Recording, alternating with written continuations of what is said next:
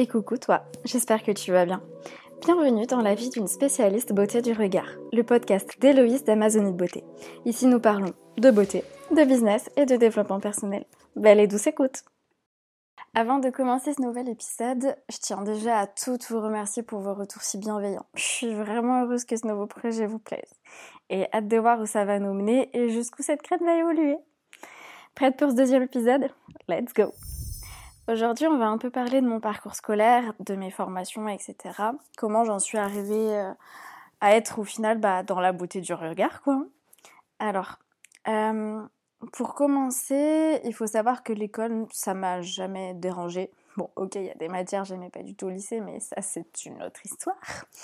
J'ai eu un parcours classique, donc j'ai fait un bac ES, mais j'étais vraiment attirée par euh, l'esthétique depuis très longtemps.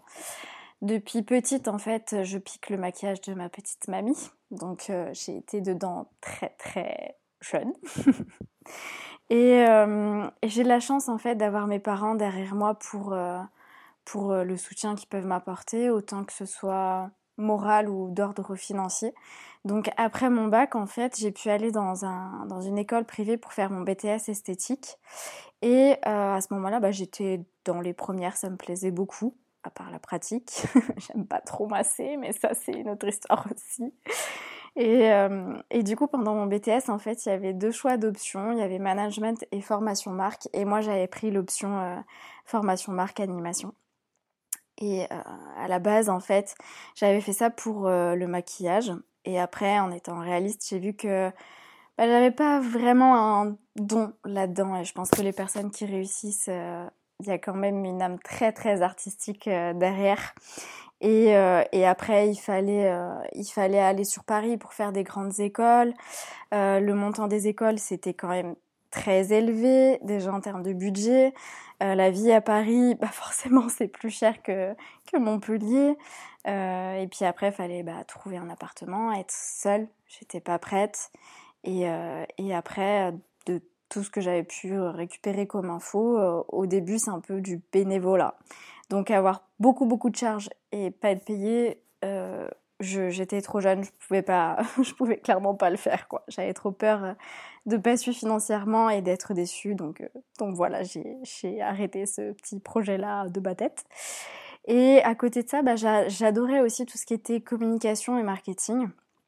Donc après mon BTS, en fait, je suis partie en licence en développement commercial et marketing. Et c'est cette année-là que j'ai rencontré mon chéri dans ma classe. J'ai fait euh, cette licence en, alternance, c'était dans le vin, rien à voir avec l'esthétique. Et juste après, euh, je suis allée à Paris pour le master avec mon chéri. Du coup, à deux, là, c'est plus simple. Et sa famille, à lui, euh, était sur place, donc c'était plus sécurisant, on va dire.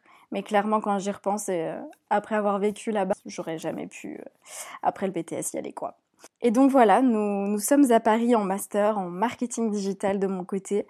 Et cette fois, je fais mon alternance dans l'énergie. J'élargis le palais des compétences, t'as vu Parce que vraiment, je suis plus du tout dans l'esthétique. Et, euh, et, à la fin de ce master, on est revenu en fait sur, sur Montpellier. La vie, elle est plus reposante, ensoleillée. C'était une expérience Paris, mais y vivre, c'est pas pour moi, on va dire. Et donc, une fois qu'on est revenu à Montpellier, à ce moment-là, j'avoue que je cherchais du taf sans trop chercher. J'ai toujours eu des jobs saisonniers et de l'alternance, en fait, donc je me suis jamais vraiment arrêtée de travailler au final depuis mes 16 ans. Et, euh, et là, c'était un peu le moment, quoi. J'en ai profité, ça fait du bien. Et mon chéri, lui, il a voulu aller dans l'immobilier. Donc il a attaqué d'autres études en alternance et après quoi qui est et on va dire une personne euh, malveillante, euh, il a voulu partir, c'est ce qu'il a fait.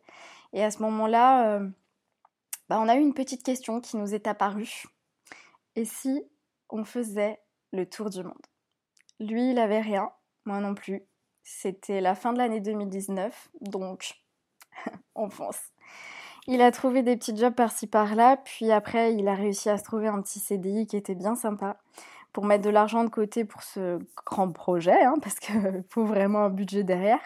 Et moi, bah, je m'étais dit en fait que ça servait à rien que je retrouve un CDI, parce qu'en soi, euh, je voulais faire une saison pour mettre vraiment beaucoup de côté. La saison, c'est de avril à septembre. Donc sur les premiers mois de l'année, ben, je voulais faire autre chose. Et en fait, c'est à ce moment-là que j'ai pensé au rehaussement de cils parce que ben, j'avais été formée pour le rehaussement de cils en BTS.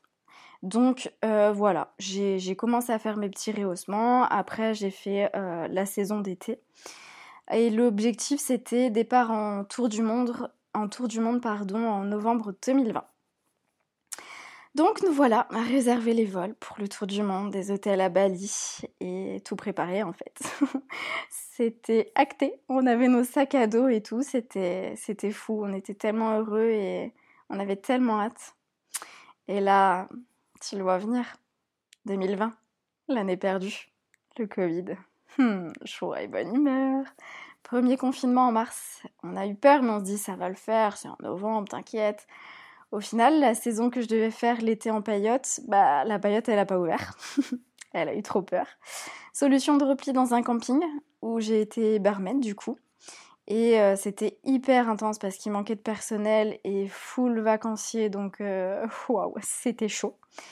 Et euh, on se dit que c'est bon encore avant l'été. Et là, bim bam boum, les frontières qui ferment de partout. Donc on doit voir avec l'agence de Tour du Monde qui avait pris nos vols pour annuler. Et puis euh, deuxième confinement pile en novembre. Donc en fait euh, on s'était dit qu'on avait vraiment bien fait d'annuler tout à l'avance parce que ça aurait été très compliqué. Et entre-temps, bah, j'ai continué les rehaussements même pendant ma saison. J'étais clairement épuisée, mais au final prise à mon propre jeu. J'ai vraiment aimé sublimer des regards. Donc, euh, bah, en septembre 2020, après ma saison, j'ai officiellement créé ma micro-entreprise. Choisi le logo, le nom, etc. Mais ça, je pense que ce sera le sujet du prochain épisode.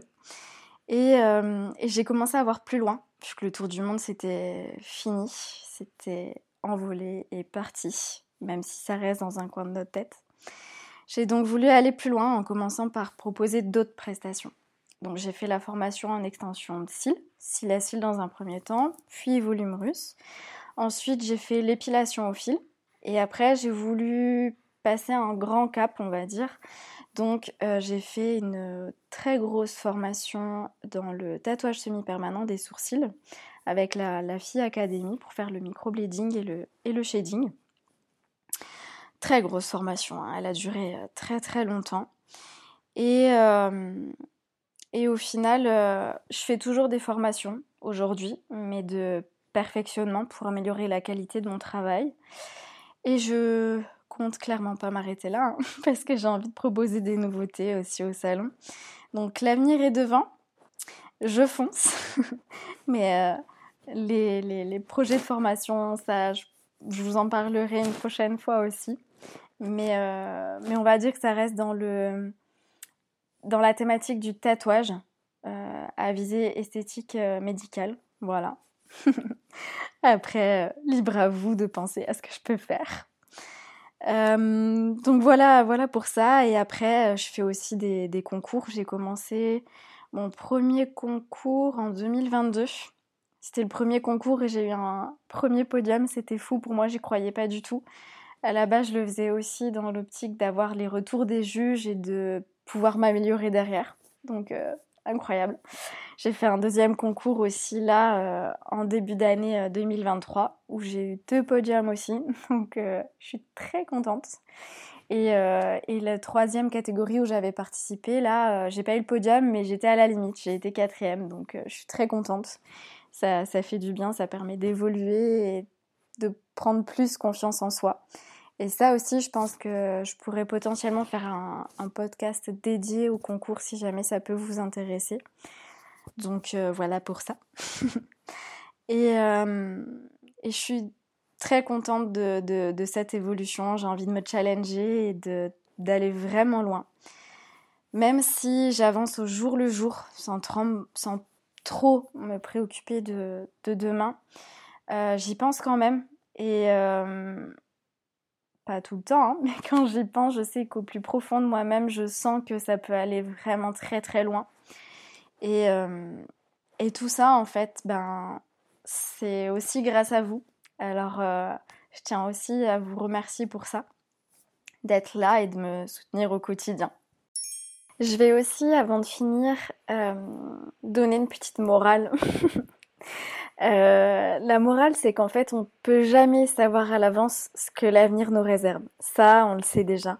Mais même en termes de formation, de métier, etc. Quand on nous dit en troisième déjà au collège, qu'est-ce que vous aimeriez faire? Je ne sais pas ce que je vais manger demain. Comment je peux savoir? Au lycée, pareil, quand on doit avoir euh, les choix post-bac. Mais qu'est-ce qu'on en sait? On ne sait même pas toute la polyvalence d'un seul métier et on ne sait même pas tous les métiers qui existent. On ne les connaît pas. Il y en a une multitude. C'est, c'est impressionnant. Et même dans la beauté, au final, il y en a énormément si on se spécialise ou des nouvelles techniques qui existent, euh, qui se créent de jour en jour, etc.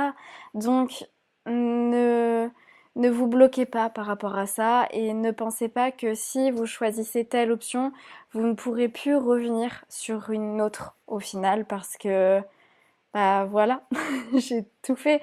J'ai été dans le commerce, le marketing digital, la vente, j'ai travaillé dans un bar, dans une banque, dans le vin, dans, dans l'énergie. J'ai, on peut tout faire. Voilà. Donc euh, vraiment, ne vous freinez pas et si vous devez arriver à faire quelque chose un jour, vous y arriverez. Il n'y a aucun souci sur ça, il faut croire au destin.